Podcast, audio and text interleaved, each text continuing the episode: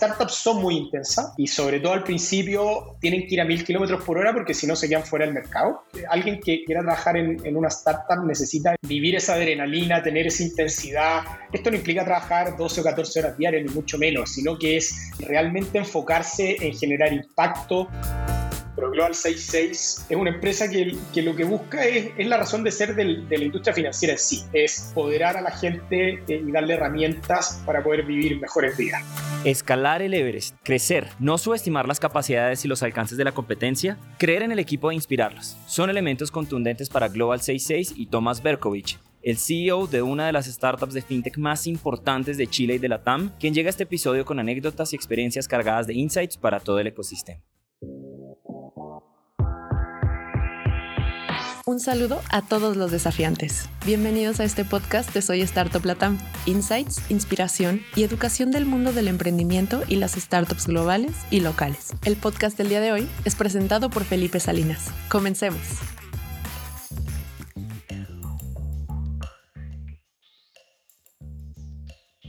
Tomás, quiero darte la bienvenida. Estamos muy agradecidos de tenerte el día de hoy en Desafiantes para que nos cuentes tus retos y tus experiencias y espero que tengamos una conversación muy amena hoy. Bienvenido a Desafiantes. Muchas gracias Felipe. Antes de que comencemos, Tomás, quiero arrancar por el principio. Para los que no te conocen, quiero que nos cuentes en tus propias palabras quién es Tomás Berkovich y qué es lo que lo mueve cuando no está inmerso en el universo financiero de las startups. A ver, soy un chileno de 38 años, casado con, con una niñita preciosa que cumple cuatro años el sábado, que se llama Pipa, y otra que está por nacer en un mes más, que se va a llamar, si Dios quiere, Colomba. Me gusta mucho, o sea, soy muy familiar, me gusta mucho estar con mis amigos, me gusta el deporte, hago diferentes deportes, me gusta, me gusta mucho ver series, películas, me gusta tomar piscola, como hablábamos antes. Eso y nada, y apasionado por el, por el emprendimiento, el, el generar cambios, el impactar, el hacer, eso es lo que, me, lo que me gusta y me mueve. Y para los que no lo conocen, ¿qué es Global 66 y cómo están haciendo más fácil la vida de la gente en el mundo financiero? Global es un, una empresa, yo le digo Global, porque al final todo el mundo le, le, le termina diciendo Global, pero Global 66 eh, es una empresa que, que, lo que busca es, es la razón de ser de la industria financiera en sí, es eh, empoderar a la gente eh, y darle herramientas para poder vivir mejores vidas. ¿ya?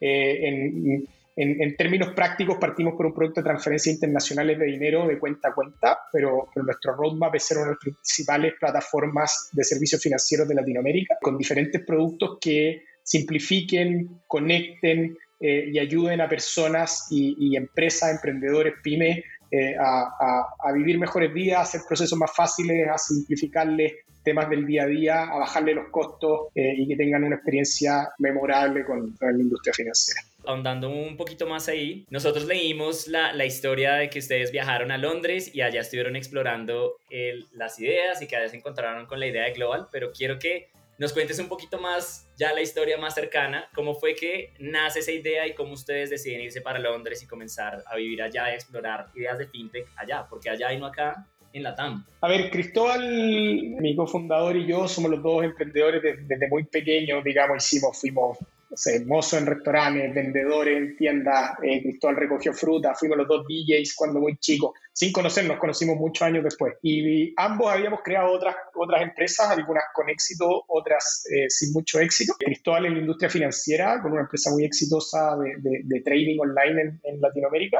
Eh, yo había creado un e-commerce que, que, de hecho está en Colombia también, que se llama Cuponatic, que está en varios países de Latinoamérica. Y bueno, dentro Cristóbal lo desafiaron un día para utilizar sus capacidades. Cristóbal es una persona, un emprendedor muy capaz, de los más capaces que conozco, y lo desafiaron a usar sus habilidades, digamos, para impactar a muchas personas.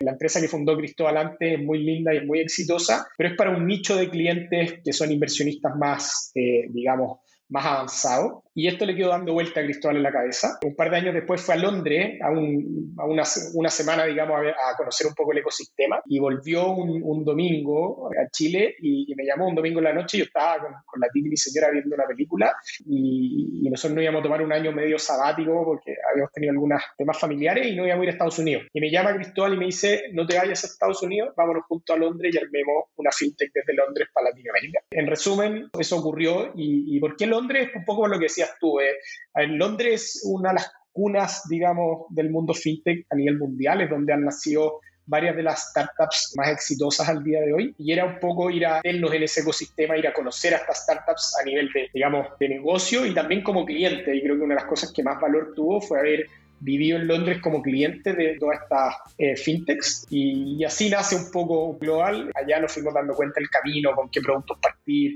dónde están los mayores dolores en, en Latinoamérica y así parte Global 66 demos un paso atrás. ¿Cómo te conociste con Cristóbal? ¿Eran amigos de antes? ¿Se conocieron en algún evento? ¿Se conocieron por internet? ¿Cómo fue esa conocida con Cristóbal? Mira, nos conocimos en Columbia, en, Nueva York, en la universidad.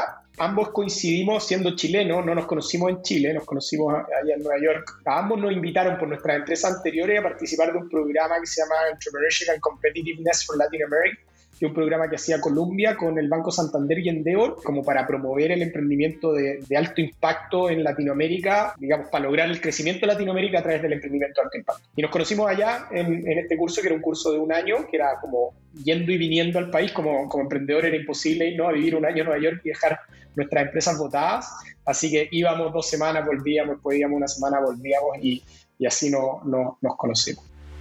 ¿Y qué fue eso que los hizo cliquear a los dos? Que tú dijiste, Cristóbal puede ser mi cofundador o que Cristóbal dijo, Tomás puede ser mi cofundador. La verdad es que el cofundador fue, fue años después. En ese minuto, Cristóbal me invitó a, de hecho, a Carlos, un, un amigo nuestro que es colombiano, que tiene una cadena de hoteles en Colombia muy exitosa, y a mí nos invitó a invertir en a comprar un, parte de la propiedad de Capitaria, su empresa anterior. Y compramos un pedazo con Carlos y ahí eh, empezamos este este camino juntos, digamos, en, en Capitaria, la empresa anterior de Cristóbal, nos hicimos amigos, socios y, bueno, de ahí nace años después esta, esta invitación que te contaba de, de Cristóbal, eh, me dice vámonos, vámonos a, a Londres. Sí, qué chévere que nos cuentes eso porque a veces uno subestima el poder de crear y cultivar relaciones. De pronto la persona que conoces hoy es la persona que va a ser tu fundador en los próximos 10 años. Sí, totalmente. Ahí eh, el famoso discurso de Steve Jobs de Connecting the Dots, uno nunca sabe y de hecho cuando fuimos a Colombia fue un poco así, era no sabíamos cuál iba a ser realmente el valor del programa, pero más allá del contenido que fue muy bueno, el haber conocido a Cristóbal, a Carlos y a varios otros emprendedores de la región fue muy interesante. No solo tenemos conexiones con varios emprendedores en Latinoamérica, sino que tenemos grandes amigos hoy día de diferentes países de Latinoamérica que están haciendo gran parte de ellos empresas de, alto impacto y, y, muy interesante. Increíble. Y en línea con eso, listo, te quiero seguir como preguntando cosas acerca de tu equipo. Cristóbal y tú decidieron volver, desembarcaron en Chile y te quiero preguntar cómo fue el reto de construir ese primer equipo, ese equipo core y que cuando ustedes solo tenían la idea, ¿qué fue eso que hicieron para enamorarlos de la visión de Global? Sí, a ver, yo volví a Chile, Cristóbal se fue a vivir a Estados Unidos, así que eh, Cristóbal corre ultramaratones, de hecho este fin de semana corre una, una ultramaratón de 100 millas, de 160 kilómetros sin parar. Eh. Wow. Eh, sí, muy intenso. Pero bueno, el equipo lo partimos armando estando en Londres. Desde allá empezamos a armar un equipo principalmente en Chile. Y como toda startup al final, sobre todo en etapas iniciales, es mucho de, de vender el sueño, de invitar a, un, a personas a unirse a un sueño, que por supuesto que al principio es muy difícil porque no hay nada, y, de a poquito logramos convencer a unos pocos y ahí se generó nuestro famoso Flash Team, que es nuestro equipo de tecnología, que hay varios founders que les llamamos, que son personas que entraron en minuto cero y empezamos a construir una plataforma, digamos, de la nada y gran parte de ellos siguen hoy día en, el equipo. Y después, bueno, en la medida que la empresa, la empresa empieza a crecer de a poquito, eh, empieza a ser un poquito más fácil cantar a algunas personas. En Global decidimos hace ya un buen tiempo y, creo que fue un acto de alta generosidad por parte de los accionistas. Hoy día todas las personas en Global tienen stock options. Y el plan aquí es que si, si a Global le va bien, ojalá que, que a todos nos vaya bien. Parte de mi sueño es que todo el equipo se pueda comprar su casa, su departamento cash con sus acciones de Global el día de mañana. Y creo que eso es perfectamente posible. Lo lindo es que va a depender solo de nosotros. Wow. Qué, qué cool que digas que los que trabajan en Global son parte del sueño de Global y también de los resultados de Global. Ahí quiero, bueno, antes de seguir a la otra pregunta, me llamó muchísimo la atención lo que acabas de decir de Cristóbal que corre ultramaratones me llama la atención porque hemos hablado con un par de founders que hacen deportes extremos. Escalan, eh, se tiran de paracaídas profesionalmente. Eh, ¿Crees que hay una relación entre los deportes extremos y el emprendimiento? Puede ser, yo creo que los emprendedores estamos todos un poco locos. Eh, algo, algo, algún chip diferente eh, tenemos, unos más locos que otros, por supuesto. Yo creo que en varios casos sí hay, sí hay algo de correlación. Yo también fui paracaidista, lo tuve que dejar porque, bueno, había mucho estrés familiar de por medio, pero nada, era muy entretenido. ¿Y ahora qué practicas? Bicicleta, eh, spinning, eh, me gusta mucho el esquí acuático, el esquí en nieve, CrossFit, que desde la pandemia no, no, he vuelto, pero, pero entrené muchos años también, eso principalmente. Y emprendimiento, que es otro deporte de alto riesgo. Sí, total, es el, es, el, es el de más riesgo de todo y, el más intenso de todo, pero también muy entretenido. Listo, quiero pasar a otra pregunta acerca de tu equipo. Me pareció súper chévere que nos dijeras que todos en Global se sienten parte del sueño eh, y quiero pasar a preguntarte sobre esos factores de crecimiento de la empresa. A nivel de producto, a nivel de equipo, ¿cuáles crees tú que han sido los factores que han jugado el papel más importante en el crecimiento de la empresa en estos meses o años? A ver, yo creo que nunca es un solo factor, ya son, son muchas cosas que juegan en conjunto. Yo creo que vinimos a llenar un dolor que había en Latinoamérica con el producto de transferencias internacionales, eh, que digamos en general es un proceso muy friccionado tanto para personas como para empresas. Ya el de hacerlo en una sucursal física que implica salir de casa o, de la oficina, gastar dinero y tiempo en transporte, hacer una fila, pagar caro, costos muchas veces que, están, que no son tan claros y están ocultos. A la persona que recibe muchas veces también hacer un proceso similar. Si para las empresas que lo hacen a través de instituciones financieras, llenar un montón de papeles, hay muchos costos de repente entre medio de, corresponsales que llega menos dinero el que uno envió. Entonces, hay, habían una serie de dolores que, que en Global hemos tratado de simplificar, de, hacer más fácil el proceso, de bajar los costos y creo que eso de alguna manera atrajo a, muchos clientes. Y después a nivel de equipo creo que hemos construido un equipo bien enfocado en nuestro Everest, que llamamos, nosotros decimos nuestra estrategia un Everest que tiene diferentes campamentos y bueno, y tiene una cima que es la que queremos, la queremos todos llegar y, y de alguna manera ha habido cierto foco, porque los emprendedores nunca somos tan enfocados y hay mil cosas pasando que queremos que todas ocurran a la vez y rápido, pero en cierto sentido hemos logrado enfocarnos en, algunas cosas que a los clientes agregan valor y, nada, y creo que, que, de alguna manera hemos ido trayendo a personas muy talentosas que creen en este, en este propósito también y, y se la están jugando por ayudar a más de 300 millones de personas en Latinoamérica que no están bancarizados, están subbancarizadas y tienen poco y mal acceso a, a servicios financieros Así que eso, tenemos un propósito potente que no es lo mismo sin, sin desmerecer, pero no, estamos, no vendemos sillas, no tengo ningún problema con vender sillas, pero acá la verdad es que la silla te puede quedar un poco más cómoda, un poco menos cómoda, pero aquí de verdad estamos trabajando y, y como decimos, mojándonos la camiseta, mojando la camiseta todos los días para, para realmente impactar en la vida de las personas eh, y mejorarle un poco y ayudar a las pymes a que se puedan enfocar en su trabajo, en hacer crecer su negocio y no en estar solucionando temas financieros que deberían ser simples. Cuéntanos un poquito más de ese Everest de Global, qué es eso de Possible que vemos en tu camiseta y también un poquito más de el rol que el propósito ha jugado dentro de la empresa y por qué más emprendedores que te están escuchando en la TAM tienen que trabajar en el propósito de su empresa.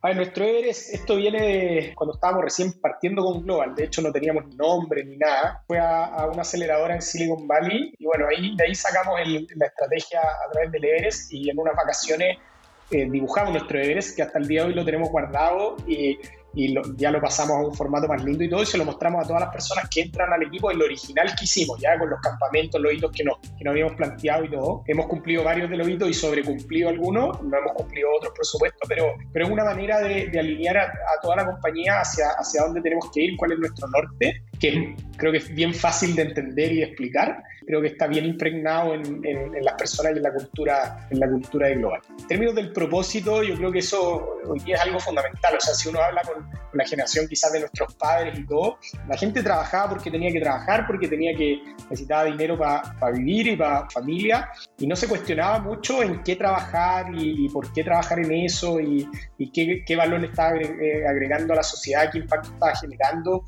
Hoy día creo que las personas, una, una de las aristas de la componente de por qué las personas trabajan en una, en una u otra empresa es, digamos, su, su, remuneración, pero es una más de las aristas. Y hoy día eh, creo que eh, sobre todo para las generaciones más jóvenes, la arista del propósito y el por qué eh, trabajo donde trabajo es cada vez más relevante eh, y qué impacto en esa empresa y yo como persona estoy, digamos, estoy poniendo mi esfuerzo es súper, súper relevante. Entonces creo que, que para los emprendedores, para, para, la atracción y retención de talento es fundamental y más allá a mí siéndote sincero, como emprendedor, o sea, ya llevo casi 15 años, eh, como decimos en Chile, sacándome la mugre, trabajando en general muchísimo y ya estoy cercano a cumplir 40 años, podría estar quizá en un ritmo más, más suave, pero y hoy día lo estoy haciendo y no lo hago por, no lo hago por, por, por, el dinero, no, no es mi motivación. Mi motivación es realmente generar un impacto en, en las personas y en,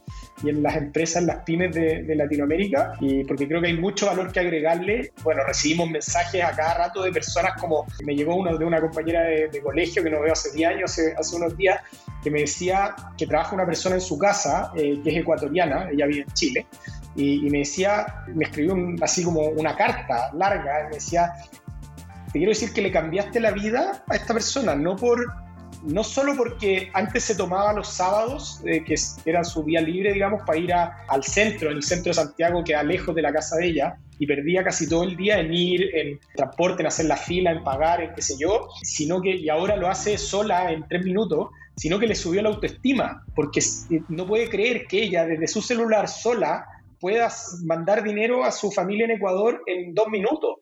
Entonces, ese tipo de cosas son como la benzina que a mí, me, a mí por lo menos me hace moverme y, y, y seguir metiéndole con todo. Oye, increíble. Y si volvemos al equipo, aparte de tener un equipo que esté súper alineado con el propósito, imagínate que en este podcast nos están escuchando emprendedores latinoamericanos que quieren entrar a trabajar en startups de tecnología como Global en cuanto a conocimiento, ¿qué preparación crees que deben tener o deben desarrollar para unirse a una empresa que crece exponencialmente? Mira, depende también en qué área quieran trabajar. Te puedo decir, pero características más, más transversales y podemos entrar algunas como creo que, que, verticales donde hay alta necesidad, poca oferta y creo que son cosas que, son, que van a ser muy útiles y seguro van a encontrar trabajo si son buenos en una buena compañía. Pero para mí lo principal es, primero es la intensidad y la las ganas, la proactividad y la accountability de las personas. Una startup, a diferencia, en general, hay empresas que ya son más grandes, y de hecho tengo un amigo que trabaja en Amazon, que todos lo vemos como una empresa que, que todos la admiramos. Por suerte me acabo de leer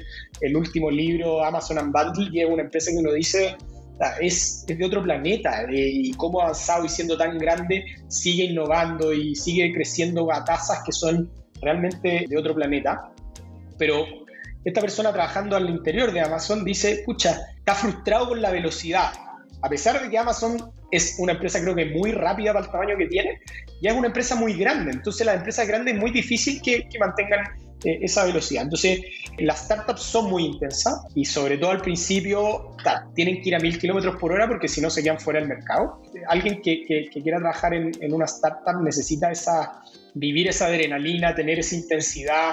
No, esto no implica trabajar 12 o 14 horas diarias, ni mucho menos, sino que es realmente enfocarse en generar impacto, en resolver los problemas rápido, en estar obsesionado por el cliente, por realmente que el cliente realmente tenga una buena experiencia y si no la tiene, hacer todo lo posible por dar vuelta a ese cliente, es, es tener ese compromiso, esa pasión, que es muy necesaria y que uh, quizás otras empresas no lo exigen, pero diría que la gran mayoría de las startups sí es algo súper característico que necesita de todas las personas de su equipo. Ya, si me haces preguntar por vertical específica, bueno, la tecnología, ya las personas que, que saben, yo me arrepiento, soy ingeniero civil industrial y, en vez de haber estudiado eh, computación o tecnología de información, estudié transporte, que digamos es algo más específico que, que, que, no me ha servido mucho en mi carrera, pero el que estudio hoy día me encantaría haber aprendido a programar bien. Programé un par de cursos, pero hoy día soy sinceramente incapaz de, de meter manos en el código, pero creo que estudiar y saber programar y saber de tecnología es, es algo muy, muy útil. El saber de, de data analytics es, es otra cosa súper relevante, de, de growth, estrategia de growth también. Y bueno, al final hay un montón de aristas, pero,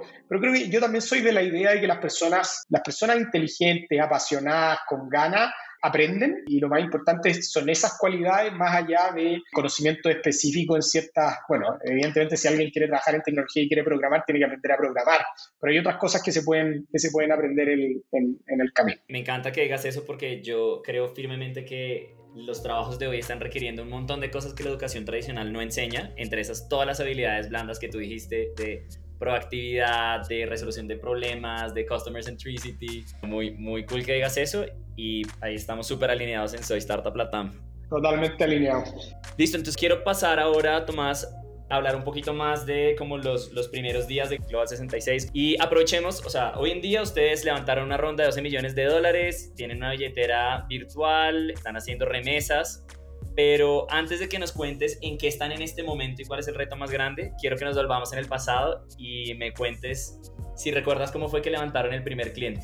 Mira, nosotros partimos con un MVP en abril o mayo del 2018 que se llamó transferenciaperú.com y era una sola ruta desde Chile hacia Perú y eso lo hicimos para aprender porque no teníamos, la verdad es que no sabíamos del, del, negocio de transferencia internacional. Y lo que hicimos ahí, hicimos harto, entre comillas, growth hacking, éramos un equipo de tres personas de growth hacking, entonces nos empezamos empezamos a tratar de entender a las comunidades, a las comunidades de personas peruanas que vivían en Chile, ya que eran nuestros potenciales clientes. Y así nos, empezamos a hablar con ellos por grupos de Facebook, hicimos algunos programas, un programa referido bien rápido, con, digamos, conectando una API de un, de un proveedor SaaS, hicimos unas pequeñas campañas de AdWords y, así eh, escribimos un poquito de contenido, hicimos una alianza con un diario local para personas peruanas viviendo en Chile, y, no te sabría decir de cuál de esos canales llegó el primer cliente, pero el tema es que, y no, no entiendo cómo ese primer, y los primeros clientes nos depositaron, porque era una empresa que partió de la nada, no tenía ni un review, no, nadie la conocía,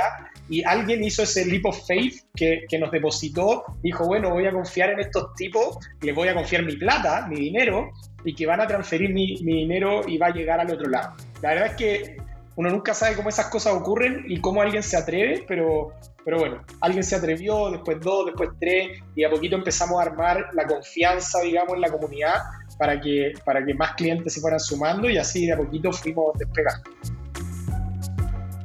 Increíble, sí, eso siempre, esos early adopters que uno nunca sabe cómo confiar en un producto que no está para nada client ready Listo, y ahora, ¿te acuerdas de cómo se levantaron su primer inversionista? ¿Qué tipo de inversionista fue y cómo lo encontraron? Sí, nuestro primer inversionista es un inversionista ángel de UK que conocía a Cristóbal de hace algunos años por eh, la industria financiera, porque tenía una empresa que era competidora de la empresa que fundó Cristóbal y nunca le pudo ganar a, a Cristóbal, digamos, a la empresa de Cristóbal.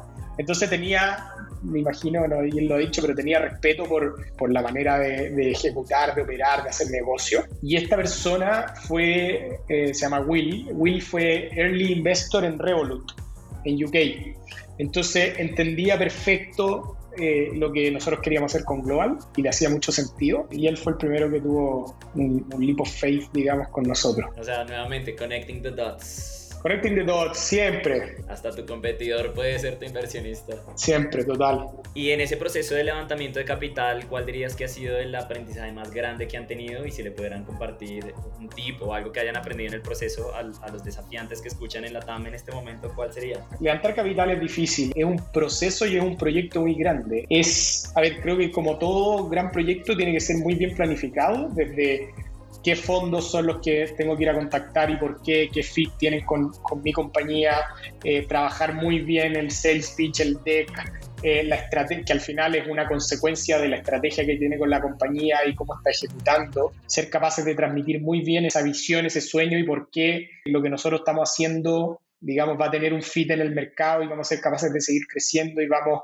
digamos, a ser capaces de ser los, uno de los ganadores en la industria los, en los próximos años. Hay que entender un montón de cosas en, el proceso, que ahí hay una bibliografía harta en, internet para entender este proceso, pero es un proceso largo. O sea, nuestra serie A nos tomó seis meses desde que partimos preparando el deck y contactando inversionistas hasta que firmamos. Y, nada, esto es como un funnel de venta. Al final uno necesita agrandar el funnel por arriba porque al final, no sé, de 30, 40, 50 fondos, quizás va, a tener un term de o de ninguno, o de uno, o de dos, o de tres. Entonces, de nuevo, esto es como cuando, cuando sacábamos a bailar a las mujeres en la discoteca, cuando, al menos cuando yo era joven. Al final de cada bien no tenías un sí y es un tema de probabilidades. Y hay que, bueno, ese, hay que trabajar ese sales pitch también y vestirse bien y todo para, lograrlo, pero, pero bueno, no es tan simple que hablo con tres fondos y uno, uno va a invertir. Eh, eh, es complejo. Y, y bueno, para eso parte de las cosas relevantes, como decía, es, la visión, es la ejecución que se lleva, es el equipo, eh, le ponen mucho énfasis al founders, al equipo, a lo que han hecho antes, a por qué están haciendo lo que hacen.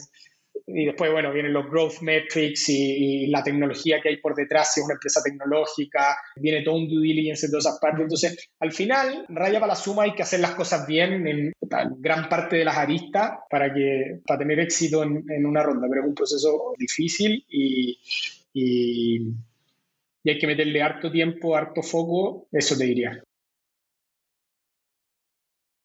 Listo, Tomás. Y ya para ir cerrando como esta última sección de este capítulo de desafiantes, quiero entrar un poco más al plano personal y humano de Tomás en Global.